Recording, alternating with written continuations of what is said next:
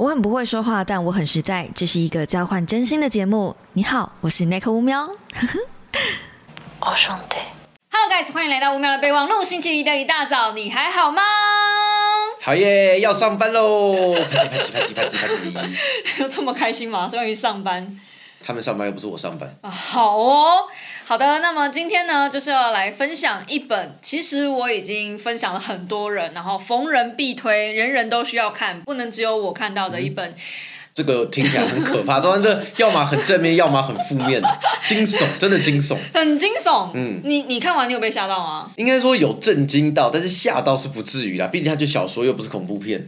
欸你知道我这本书看完的当下，我是在逛书展，我一边看书展一边看这本书。看到那个关键点的时候，我是突然在马路大中间这样停下来，然后就 What the fuck 这样子，就是有一种我是不是看错了？那今天要分享的这本书呢，它是推理小说，但我会把它分类在惊悚，就是它的电影画面感比较多，然后大家可以比较放推去看，比较像是剧情向，它没有给你太多线索让你去解，它是属于那一种，它给你的线索是主观性线索，它不是给客观性线索。你知道我多乖，我还可以开一开始在做笔记，然后我还把每个人的行为什么都写下来，然后事件发生什么，因为我是认真很认真想推理啊。但是真的是看到一半，我就发现，诶，像就像你说的，他给的线索很台面上，而且它是主观，它并不是用侦探或者是警察的视点去切入。像比如说《侦探伽利略》，嗯，他是用这个侦探的视角去切入，福尔摩斯也是用侦探的视角去切，嗯所以这两个情况下，他获得这这是客观可靠的情报，哦所以可以做推理。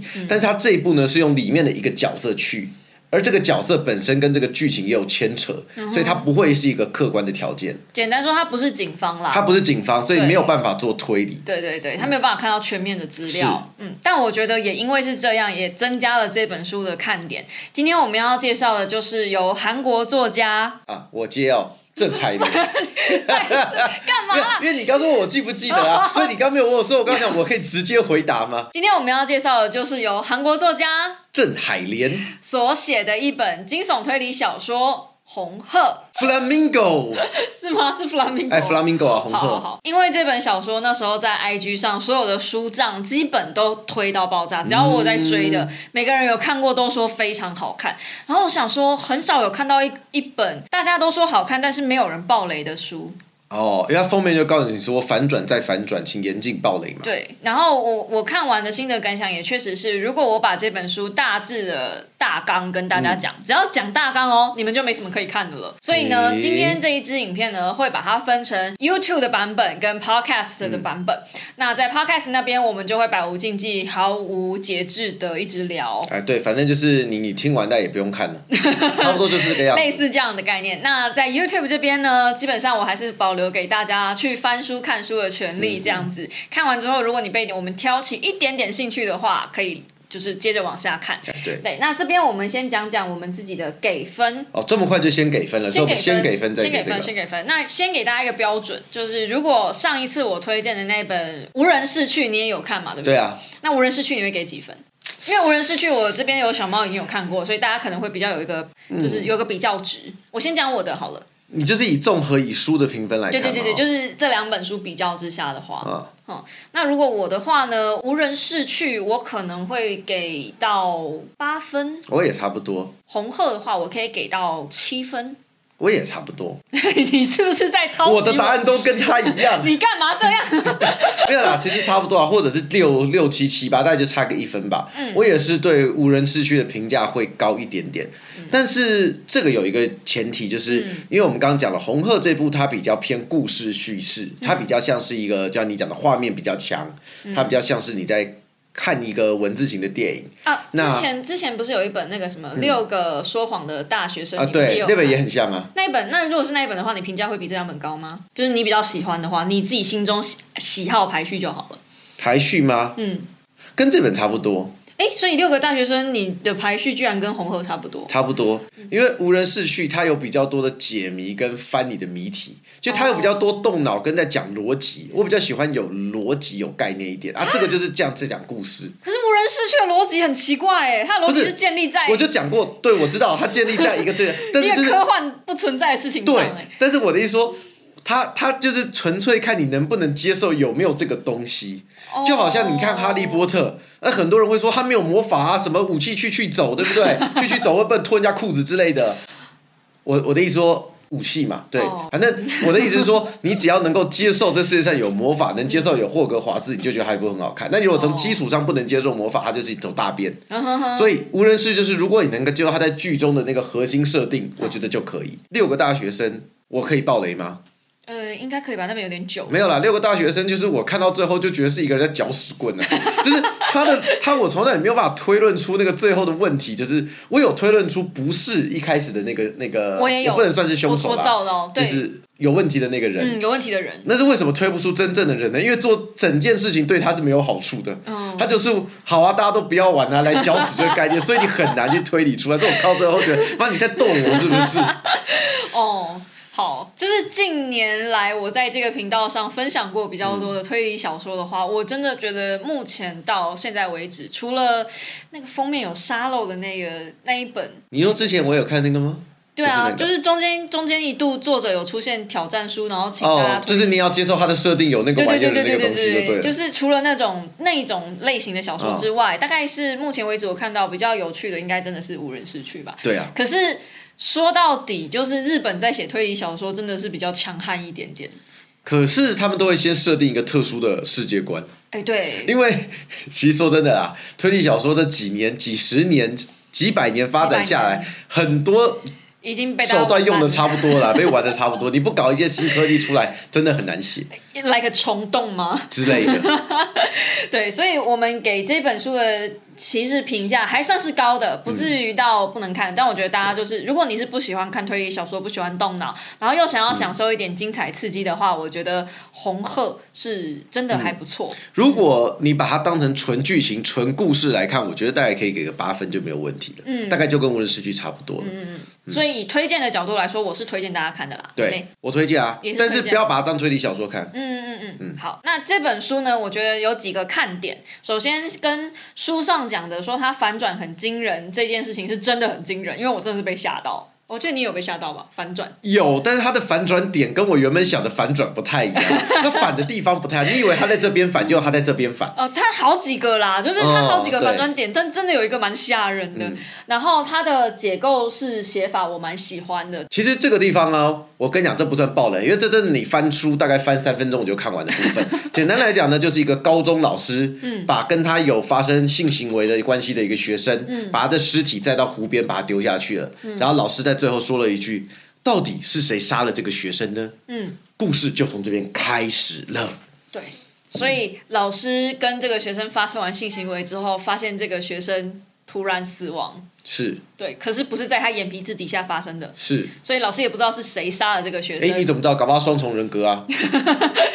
哎，不要这样子哦，说不定真的是这哎，样、哦。对，是，这倒很难讲。不要不要不要这样。所以所以我觉得这个解构式写法，我觉得很很新鲜，就是也是因为这样，试点是从老师开始的，所以你不会知道全盘的。会引起你的求知欲。对对对，会引起要到底发生什么事情。对，然后我觉得有一个。我自己私心觉得很棒的地方是，他开场那一场性行为写的好好啊！你摸我良心说，我我是觉得还好啦，我是觉得 你赶快杀人，怎么还不杀人？不我看过这么多的成人小说，我真的是 Oh my God！他短短几行就能够挑起你那个、那个、那个不好说的情绪。哦，我知道，对于老师这个职业，怎么可以对学生做这种事情，就是混账啊！哎呀，真的这是一个愤怒啊！啊，会是我愤怒吗？是我作为一个这个正人君子的愤怒感都油然而生、哦真的吗？？不是好太想试生气了试看啊！！不是太生气，走开，换我来。哦，我真的是说换我当那个警察抓他。你你看到最后还想换我换你来吗？啊，没有，那就再联络了。好，那么我觉得从到这边为止呢，接下来我们就如果不爆雷的话，我们真的没有办法继续讲下去，所以我们要开始聊聊故事大纲了。好所以，如果你想要看这本小说的人，尽速回避。哦，不是故事大纲啊，故事大纲 plus 凶手是谁，plus 手法是谁，plus 他们在干什么，通通都有。对，就是反正完整爆雷了。好、嗯好的，那故事呢是开始在七月二十五号的晚上，那天晚上。金俊厚老师在深夜加班的同时，接到了呃学生的一封热情来信。热情邀约，热情如火，是男人看了都会忍不住的那一种。老师要不要来做一点危险的事啊？哥哥哥哥好哇、是什么呢？在学校里面放烟火。不，不是放烟火，在学校放烟火很危险，没有错、啊。好，反正这封信是来自蔡多璇还是炫炫蔡多炫都可以。嗯，蔡多炫同学的一个邀约，那老师好像已经跟这个多炫同学呢，已经有、呃长时间一段时间的一些暧昧情愫了。嗯总而言之，老师就义不容辞的说。好哇，交给我吧。然后他们就在教室里面红红火火热热做了一些不可告人的事情，哎，是，而且老师没有带套，哎是嗯，就这样子射进去了呢。是，老师为了要调遣走警卫的注意力，哎，因为他们有一个警卫晚上会巡逻啦，所以老师又跟警卫去吃泡面。嗯，哎、所以他们其实蛮赶的，就是外面有人走来走去，然后他们在里面哈斯哈斯。其实还好，他不开灯，没有人看得到啊。可是会有声音吧？你不要那么大声就好了。不是，警卫走过走廊的时候会拿手电筒，所以你看到灯的时候就安静。哦你有玩过潜龙谍影吗？特工神谍，A K A，你是主角那个间谍，就那个人家士兵在巡逻，你看到灯光的时候就要躲起来，就安静点就好了。那不然下次我们潜进去你的母校，然后我们来一发，看看警卫会不会发现？我觉得潜进去有点难呢，我学校是比较 你严一点。不是说潜龙？我学校是比较严一点的，有吗对？你可以找那种比较没有什么废墟学校的比较简单一点。你是说我们家对面那一间吗？那间家是小学，你不要这个样子，你有点好。反正就是当老师从呃跟警卫吃完泡面回来教室的时候呢，发现这位蔡同学已经在教室内就是被人家吊在天花板对，上。然后身上还有刀子刺的伤口，嗯，然后就嗝屁了，哎，他身上有被脱光吗？还是他本来就没穿衣服？没有穿衣服。哦，因为他们刚做完，是脱光的对，嗯，所以就嗯对，就是全基本全身赤裸，然后被吊在天花板上，像被处刑一样。嗯哼，对，根据老师发现的现场，他觉得不可能自己吊上去的。对他觉得就是有人来下凶手，因为每一次谁会自己捅自己又掉上去，他有病是不是？但总而言之，那个现场对老师来说有多不利就不利，因为那个是他们学他们自己的班，他们自己的班嗯，然后他自己的学生，他自己的学生然后他们刚刚才蹭完，嗯，那他体内还留有他的体液，所以如果他报警之后呢，警察一定会验尸，验尸完之后一定会验到他，就算他不是凶手，他基本上也绝对是收工了。这个画面怎么看？老师是第一嫌疑人呢、对他应该不会是第一嫌疑人，哦，因为他有充足的不在场证明，你说他跟警卫去吃泡对面，各种原因。但是哦不怎么管怎样，你跟学生那个那个，基本上你就社会性死亡。哦，也是啦，就再对啊，见。就这一点上来讲，他就已经白定了。所以他绝对不能让这个学生的尸体被发嗯现。那老师呢，就用了一个很聪明的方式，把尸体运到他自己的车上。对这有一点迂回，我觉得大家就去自己书里面看里面看。但反正他就用了一些招式，然后把它运到车上。运到车上之后呢，就这样果断的开回家，然后就把它丢到湖里湖里面去去了。对，这就是开场我们一开始讲的那个部分部分。对，过了几天。那个尸体浮上来，校方这边也报警说，哎，这个学生很多天没有来了，那就在那边看到尸体了嘛，所以警方就开始调查。那还好，我记得是没有发现精液的样子，好像没有特别从那个地方去，因为泡太多天了。泡太多天了，嗯所以呃，因为金虫基本上只能存活三天嘛，而且当下他们其实也不会，你因为因为就算他们发现什么，你也要有人可以去比对啊。哦，是啦，是啦，反正就是没有没有发现。而且事实上还有一个更大的很大原因，他们嗯不太会去比对那一块，这个我们后面会再跟你们提。好，反正就是这样子就，就发现了。发现之后就开始进行调查嘛。那老师啊、呃一定会慌张，因为说真的，他嗯、呃即便表现的再好，他其实也是按耐不住心中的那个一丝丝恐恐惧。惧然后这个警察其实有看出来，警方嗯。警方嘿，警方，我觉得这两个警方蛮厉害的，尤其是这个江志秀刑警，他是一个非常非常厉害的刑警。眼非常尖，就你做什么都逃不过他的法眼。嗯所以事实上，这个金老师呢，他在一些当时在把尸体载出去的一个过程中，嗯他有遗漏掉，因为不得已啊，时间很赶，有遗漏的一些的矛盾点，其实都有被那个警察那边给看在眼里。嗯但是警察事实上还是没有很第一时间怀疑他。因为说真的，他有不在场证明。对，一个还有那个警卫的证词，嗯，各式各样的原因，而且不会怀疑到他。这个后面你们也会知道为什么。但反正那时候老师为了要把他这个学生从天花板上放下来，他是用旁边掉落的一根刀子，然后那个刀子呢，他是直接把那个绳子割断。割可是那个时候他。因为他去搬运尸体嘛，然后他回来要清理现场的时候，他想说要把那个绳子拿下来，发现绳子已经不见了。见了，所以其实绳子是被人家拿走。那警方在勘验现场的时候是有发现那个天花板上的痕迹，痕迹所以是马上就知道说，哦，这边是才是凶案第一现场。对，所以那个湖是第二现场，是到那边去弃尸的。所以警方警方在这部小说里面是有带脑的。啊，智商是蛮够的啦，该查的也都查了，就要监视器都有掉了。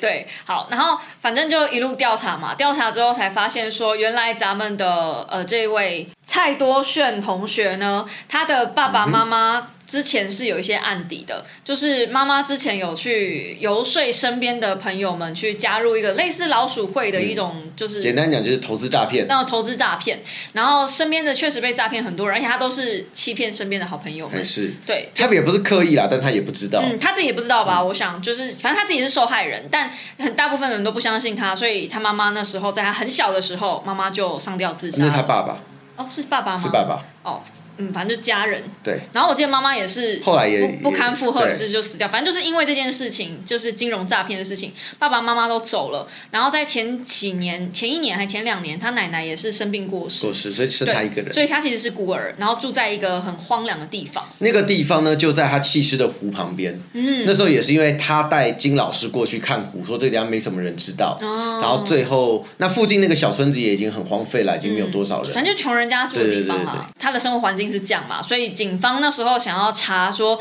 身边这边有没有人看过他们家有什么人走动。嗯那邻居这边的供词是只有曾经看过一个女人女人来这边。对，那金老师呢？这边要提额外提一下，金老师其实是有老婆的，哎，对，然后还有一个女儿，是，嗯，但是是儿子还是女儿女儿，女儿但是他跟他老婆小孩呢，很关系不怎么好对，就是他的老婆小孩是住在其他城市的，所以他自己一个人在这边工作。这样，那这个地方其实不是那种很繁华的大都市，比较像乡下地方。接着我们就回来命案现场啦，所以警方这边要调查第一目击者呢是没有这个人物的没有这个一目击者的对，然后只能就从这个学生身边的关系下手，还有手机的通联记录。对对，还有手机通联记录。那关于手机通联记录，这个金老师早有一手了，他早就把呃自己另外再办多办一只手机给给这个这个蔡同学学，所以这个蔡同学其实是有两部手机的，但警方只查到一部，而且另外这部手机也不是在蔡同学的名字之下。是在金老师自己的名嗯，下。是在金老师自己的名字之下，所以第一时间其实并没有查到手机。金老师这边是完全放心这一块。那警方这边呢，还去调查到说，因为蔡同学的家世背景的关系，所以他其实常常被人家欺负，常常收到很多骚扰电话。其中有一个呃被欺负的人呢，就是来自于他的隔壁班的同学。是嗯，可是那个同学呢，是这间学校副校长的儿子。然后还是个优等生，成绩也特别好。成绩特别好，然后常常有人会看到说，哦，这个同学会去霸凌咱们的蔡同学。还曾经打过他一拳。哦，所以他们就说，哎，那有没有可能就是这个是同学之间的纠纷？因为警方有查到说，蔡同学在晚上的时候跑来学校，有看到监视摄影机，他们就想说，他在晚上这么晚来学校，是不是有谁约他来？有人找他来一？定是有人约他来嘛，所以就在调查，就没想到这个同学呢，真的也有在晚上出门的记录。更可疑的是，他们有调问说，这个副校长跟这个同学同时来，那他们是作证说，妈妈作证说，儿子一天到晚都待在家，都没出门，也就是说，他们是有说谎的嫌疑的。这个天资聪明的同学呢，是真的会有欺负他，欺负他的原因也非常简单。是因为当初他的爸爸也在这个诈骗案里面，他的爸爸就是被诈骗的。嗯简单讲，就是因为我好朋友的爸爸诈骗我老爸，所以我超级不爽，就是这样子。嗯，然后一天到晚就欺负这个同学，然后就互相打骂这样子。那有一天，蔡同学其实就忍无可忍，跟他讲说：“你到底要欺负我到什么时候，你才会善罢甘休呢？你要怎么样才能原谅我呢？”这个呃成绩优秀的同学就说：“那你去死吧，你去死，我就会原谅你。”然后同一天晚上他就死了。对，那天晚上他就死了，并且在死亡现场发现那一把小刀是优等生的爸从海。外带回来的一个纪念品。嗯，是是，反正就是不常见的东西。那因为在报章杂志上有看到那个凶器嘛，所以那时候副院长第一时间就认定惨了，我儿子杀人了。对，所以这个副院长就想要试图就是帮儿子做一些 cover 掩护的动是。作不。过我们稍微更正一下，不是副院长，副校长。啊，副校长，副校长，我一直想讲院长。好，反正副校长就想要做这件事嘛。那在校长做这件事的时候呢，我们试点回到金老师的这边。我们刚刚不是说有一段绳子不见了吗？那绳子被谁拿走了呢嗯？那时候学校里面有几个人？不可能是死人自己拿的，嗯那也不可能是老师自己拿，那还剩一个人了嘛？咱们的警卫大叔，啊，警卫呢，他马上就想到了，嗯居然那边死人了，啊，学校里面就我们两个，那凶手不是我就是你了，嗯，哎，那所以警卫也就做了一件大家都会做的事情。还有什么事？你如果发现一个人杀人，你会去报案吗？会啊，怎么可能？当然是马上勒索他一顿啊！我是不是都跟你讲，对不对？假设收到什么 KOL 网友传来的那个对话，说啊谁谁谁好讨厌，哎，马上截图起来，以后怎么可以威胁就怎么威胁，我以后赚大钱就从头开始我要。小心给你的对话记录。不是，这就是赚年终的好时机了。所以呢，他就想了一套，他就留了一个字条，想要去威胁咱们的金老师。嗯，可是好死不死，这个金老师把纸条揉一揉丢到垃圾桶，嗯，结果被咱们这个副校校长捡到捡到，然后副校长就以为他是要来威胁他的。哎，其实我觉得这边很奇怪，哎，那个纸条不是放在副校长桌上的，副校长怎么会觉得他是来威胁他的？没有，副校长其实不知道是要威胁谁的，但副校长已经先入为主，认为他儿子就是凶手，所以不管谁威胁谁，只要最后爆出来，他儿子都会有事。哎所以副校长也做了一件大家都知道的事情，哎对不对？所以我说嘛，常常有一些很奇怪的作品，嗯有一些作品不是都什么男女主角谈恋爱，然后呢？被那个学校体育老师或者训导主任发现那男女主角在谈恋爱，就会拍照威胁他们说，跟女主角说：“嘿嘿，你看看，你居然跟男生在谈恋爱，那你如果知道不想要被我告发，你看你那个男主角未来前途大好，你知道该做什么吧？”然后这个女主角就做一件很白痴的事情。我咋觉得我脑袋里面浮出了作哎，品是，所以被威胁的人都不知道。那真正你被威胁该做什么事情呢？现在你知道了吧？报警啊？不是，把威胁的人解决掉就没有问题啦。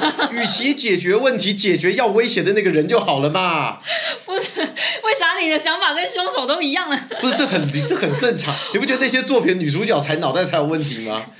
好，反正总之，这个副校长呢，他就是把这个警卫约出来，嗯然后呢，身上带了一些只有他能弄得到的毒品，啊、也不是毒品，就是福马林，福马林有。挥发哎、性的。其实我是看这部作品之后，我才知道福马林是要稀释过后才能用。如果你整瓶直接就是弄开来的话，是会有风险你想嘛。漂白剂也要稀释才能用，嗯，其实很合理。这我也不知道，漂白水哦，我不知道。不错，因为我们家不用漂白水啊。是的好了，反正总之这些东西都是要稀释过后才能用的哦。先提醒大家，那他就是用这个东西毒害了咱们的警卫先生。嗯金老师其实也如期赴约了，他还是担心说到底是谁想要威胁他。他不知道是谁威胁他，所以他他就是想看凶手是谁。结果没想到在过程路上看到半死不活的警卫，但是他选择不报警，赶快离开那个地方。警方当然也不是省油的灯，隔天早上就发现警卫死在当初那个湖就边的路上。哎，他们约在那个地方。对对对，他们约在那个地方。警卫的死法也是相当诡异嘛，是福马林啊，福马林又不是一个随随便便弄得到的东西，然后就想到，哎，那个化学实验室的钥匙里面，就是谁持有这个钥匙？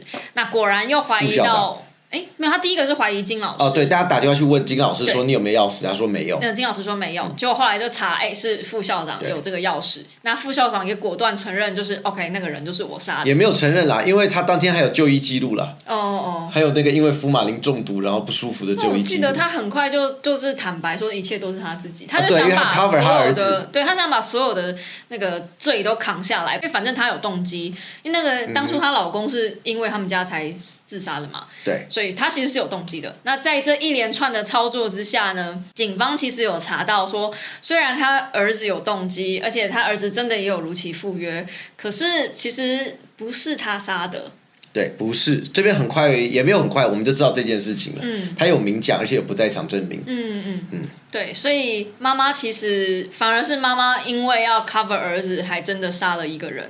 哎，对啊，哎你不讲，我刚刚都没有脑袋想到妈妈还真杀一个人，没办法，那个凶手实在是有点蠢，不是凶手啦，那个想要去威胁别人威胁别人的人，那，毕竟就是警卫嘛。是的，对啊，然后总反正总而言之呢，警方就开始一连串的推理之后，他先做验尸，验尸动作非常重要。对。对，那这个时候就来到了这个故事的第一个反转。到目前为止，我们大家都以为这个学生，我们的蔡同学嗯是因为氧气不足上吊自杀死掉的，或者因为失血过多，因为他身上有刀嘛，嗯哼，但都不是，他是淹死的。溺死的，对对对，然后听到是溺死的，其实这个时候金老师慌了一批，哦，因为是金老师把他丢到湖里面去的，所以如果这个时候我们是玩剧本杀的话，那金老师就是最后的凶手。就是最后的凶手了。是的，其实我觉得这部改成剧本杀应该很有趣，其实可以啦你。要推到这边，你才知道，干我是凶手哎、对，而且凶手自己都不知道自己是凶手，我觉得这是非常厉害的一个剧。那到这边为止，金老师就确定自己是凶手了嘛，所以他当然不能让警方。逮到他不能让大家发现对嗯嗯，他就开始做一连串的操作。问题此刻，他老婆千里迢迢从外县市跑来找他了呢。没错，而且还非常的热情。嗯，热情如火的不断的贴贴呢。对，然后金老师鸟都不想鸟他。金老师的心已经不在他身上了嘛。啊，对了，在蔡同学身上。对，然后反正就是他老婆一直不断的还是想要跟老公在一起，因为他老婆就是不想离婚嘛。嗯，嗯，可是他老公，我觉得他老婆其实也不是爱他，就只是不想要扛着离婚的名字而已。对了，有可能，可能韩国嘛，嗯，就压力比较大。但反正就这一段呢，这一段的安排是有原因的。因为他老婆有各种神奇的迷之操作，有吗？什么？比如说，呃，有很多很迷啊，比如说。在他老婆带来的行李里面，嗯。有一天金老师觉得他老婆怪怪的，就去搜他的行李，嗯。就发现了一张红鹤的照片，也就是这次的标题。哦，对，那这个红鹤呢，我们要稍微来讲一下。嗯。这个红鹤在横故事一开始，警方到湖边，就是那个小村庄，嗯。也就是蔡同学的家里面去搜索的时候，就有在他的书桌上发现很多红鹤的照片。他很喜欢红鹤。他很喜欢红鹤。那红鹤我记得是瑞士还是哪个国家？荷兰吧荷兰哦，荷兰荷兰。嗯那他喜欢红鹤，然后也一直跟金老师，就是他们两个可能弄完之后在床上就跟金老师说 啊，我好想去荷兰哦，以后我们去荷兰，哦好像阿姆斯特丹还是哪里？哦，对对对，对，阿姆斯特丹，以后我们去阿姆斯特丹住好不好啊？嗯那金老师，你知道这个渣男啊，他就嘴巴说好好好啊，现在可能也没有带他去了，也没有啦，好像我记得他也没有啊，没有啦没有带他对没有去带他去，反正这个渣男呢，红鹤呢在故事里面对跟阿姆斯特丹对蔡同学来讲，一个是个解脱，是一个向往。等一下，那所以我们两个弄完之后，然后我说要去哪里，你也只是扎我吗？没有啊，我说金老师嘛，金老师渣嘛。我确认一下，我确认男人是不是在都是这一套？哎好，继续。所以结论来讲，就是他发现老婆有一个这个红鹤的照片，就代表老婆一定跟他有什么关有接系。触，而后来有点忘记细节了，反正误打误撞之下，他也知道了。当时我们说过有一个女人到那边去找过他，嗯那个人也是他老婆，对，所以他老婆早就知道有蔡同学这件事情了。蔡同学，而且他们俩有一腿。对，但他老婆不在意，嗯，他老婆完全最神奇不在意。的地方。他老婆就是，即便是这样子，就是我们只要维持夫妻关系就好，他完全不觉得蔡同学对他什么威胁。超神奇。我心里面想说，哇，大度啊！好哦，没有，如果是你的话，我就看就报警处理。对。对对，哦，好好是是。我就让你社会性死亡啊，不用客气。好，那总而言之呢，老师就开始觉得是不是他老婆下的手。对，是不是他老婆下的手？因为他还是很在意到底是谁把这个蔡同学吊起来的嘛。但因为已经确定是溺死了，横竖就是脱离不了关系了。突然间，这个老师就跟老婆转身，就跟老婆讲说：“我觉得我还是很爱你，不然你就搬过来吧。啊，你现在去找房子，然后你把那个押金什么的转过来没有关系。啊，我我我，你你赶快先回家去处理那个房子的然后问题。”把女儿也顺便一起哎、带过来，把女儿带过来，这样我想要跟你们一起共组家庭，我们就在这边重新开始吧。然后老婆就很开心。对，开心的泪流满面，然后说好好好好好，然后就回去把包包框框了，就开始回去要把那边的房子处理掉，把押金转给老公，让老公在这边找房子。但金老师呢，绕跑喽，你给路打哟！渣男第一人选，对不对？他就订了去阿姆斯特丹的机票。他的想法是说，呃，就去看看红鹤吧，既然那个。居然这么说哎无所谓，他也不是为了蔡同学去的，里面有讲，反正就说也没想到什么地方，嗯，就就去那边，就只是去想看然，后把钱领一领，嗯赶快绕跑，反正自己是杀人凶手这件事情，迟早也是会曝光的已经会。落实，因为确定是溺死，这已经毫无那个了。而且接下来的一连串的推理，包含大家已经确定那个副校长不是真凶，，他儿子也不是对，真也不是，真凶，所以下一步就对，下一步就怀疑到他身上了嘛，所以他就赶快要绕跑。那他在机场的时候呢，这时候哎，咱们的第一优秀刑警江江志秀志秀刑警，对喝着咖啡等着他。对，喝着咖啡等着他。哎呀，先生您好，来去警局坐一下吧。就先不要那么快登机，等我们坐坐聊聊啊。然后警方就开始一连串的操作现场。首先，咱们的蔡同学不是被人家杀掉，他是自杀。对。他身上有多处的刀伤，蔡同学可能一开始是想要自己刺，刺自己刺自己，可是你自己刺自己总是会怕会痛嘛，所以那时候验尸有出来就是多处的犹豫挫伤，还有一个原因，嗯因为自己刺自己的时候，你刀是反握，所以刀尖是朝上的，跟别人刺你的伤口是不一样的。哎，对对对对对，就是它是这样子，所以那个刀收是验得出来的。那蔡同学可能是发现说这样子他刺不下去，所以他还有第二套方案，他就决定把自己吊死。对，嗯，他的吊死方式呢，就是把它缠在身上，然后从远处助跑，嘿咻一个跳。哦，我稍微补充一下，为什么前面都没有认为他是自杀？原因是因为在犯罪现场的时候，跟第一老师发现的时候，桌椅全部是被推开的，所以脚下是没有任何东西可以踩。对，而正常情况你是不可能在那个情况下的。至少我们认知女孩子的高度到天花板是有一定的距离的，然后女孩子应该是脚下有东西可以踩，你要挂上去才会，你知道比较困难才会才会好一点嘛。那如果在都没有东西可以踩，然后绳子有一定距离的状态之下呢，警察是说，除非你用助跑跳跃，对，除非用助跑跳跃，加上自己还要往自己还要自己这样拉那个绳绳子的力道，才有可能。女生是办不到这件事情的。问题是，咱们的蔡同学是男生。哒哒哒哒，你就知道前面为什么很多谜题一润而解。就像一开始我在想说，为什么警察都不怀疑老师？嗯因为他是男同学。嗯为什么警察没有第一时间去验精液？因为他是男同学，嗯，比较不好验到，可能没有特别想到为什么。金老师的老婆老神在在，压根不觉得这学生有什么威胁，因为他是男的。因为什么他喜欢红鹤？为什么喜欢阿姆斯特丹？因为那边同性合法，婚姻可以结婚。嗯，然后红鹤也是呃男两只公的，公的会公赶走母的，两只公的一起养小孩。对到这边很多中间的问题都迎刃而而解了。对，那也因为呢，作者他他作者其实不只是。关系中所有的人名，包含警卫的名字，他大可以写“警卫”两个字，可是没有，他把警卫的名字都写出来。他路人甲、路人乙，每个人人名都写出来，而且除了呃蔡多璇这个名字之外，每个人的男女名，我现在才觉得就是都很清楚。就你看这个名字，你就会觉得，哎，这个是男生，哎，那个是女生，有没有？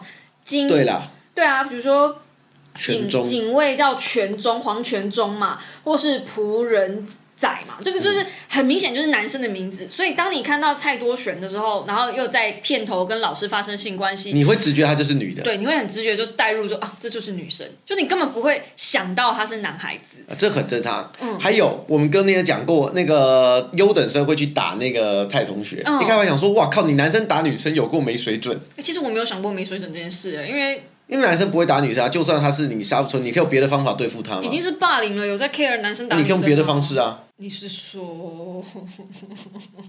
我是说，就是就嘴巴嘛，呛到他不能生活、不能自理嘛啊之类的方式。哦 OK，我是这么认为的啦毕竟出手还是有点不好意思，哦对啊。OK，而且你想想看，就算他真的是那样子，万一同学说哦你打女生，你也不好看啊。就像我也不会打你一样啊，我这辈子也没打过你啊。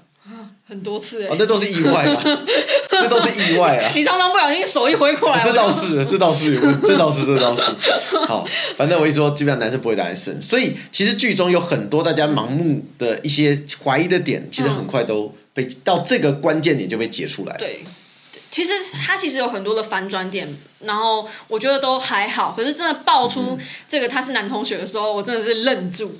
对，然后到这里其实差不多谜题就解的八九不离十了。那警方也确实就是把呃金老师抓入狱嘛。然后最后让我不寒而栗的是，金老师在入狱的路上，他想到一件事情。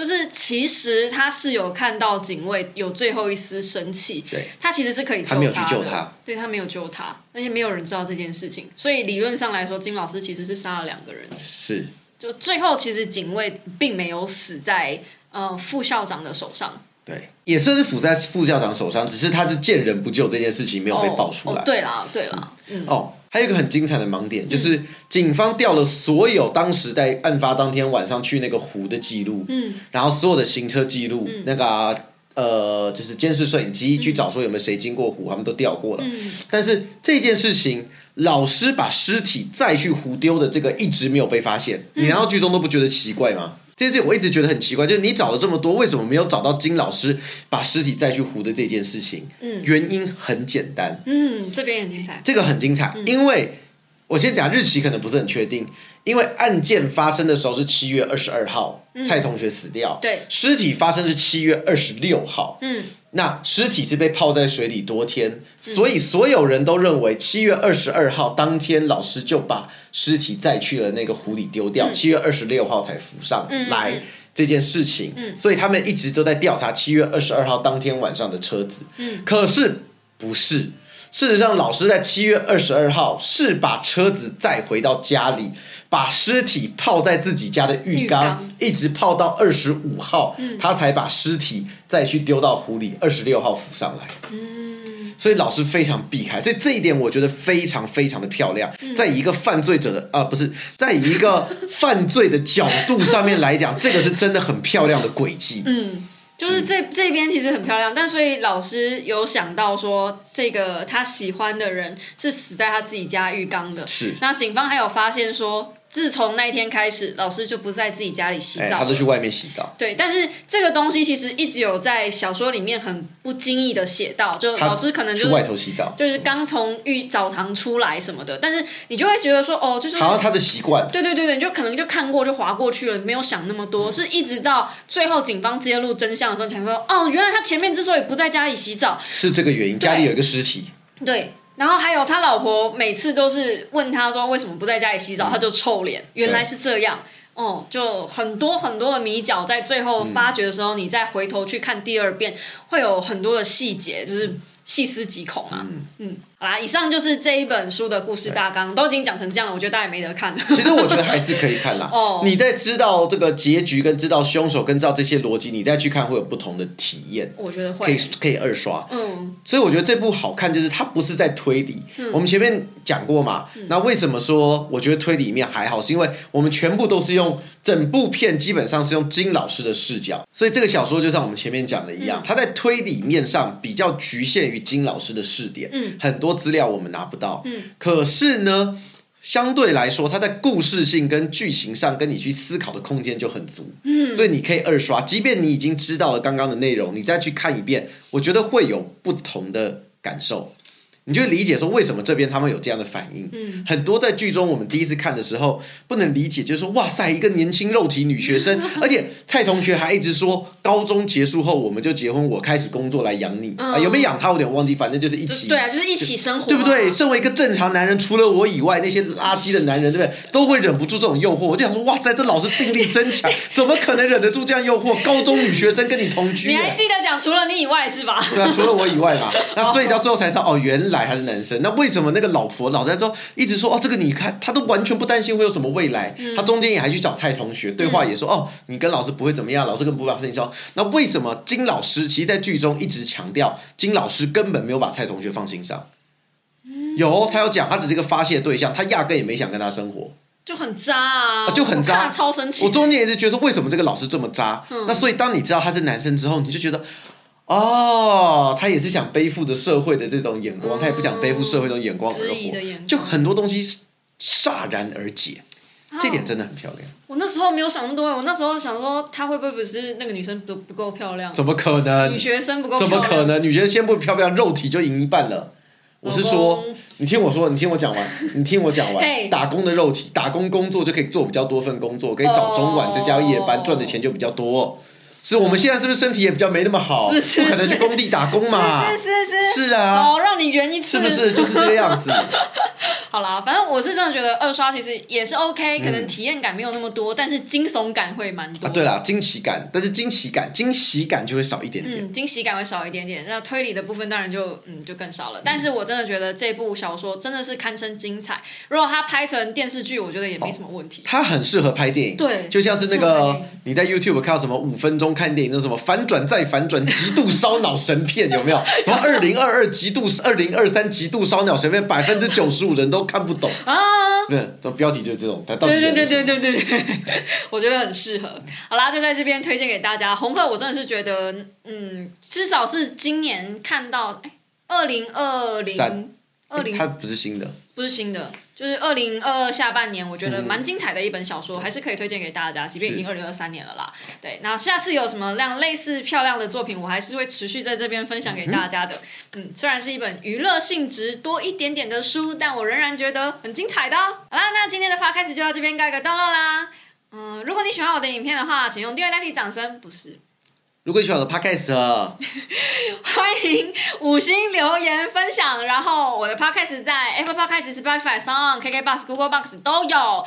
我们就下一支五秒的备忘录时间再见喽，大家拜拜拜还好你不是五星留言打卡送冰淇淋 现在烧肉店必备绝招，刷分专用。啥东西？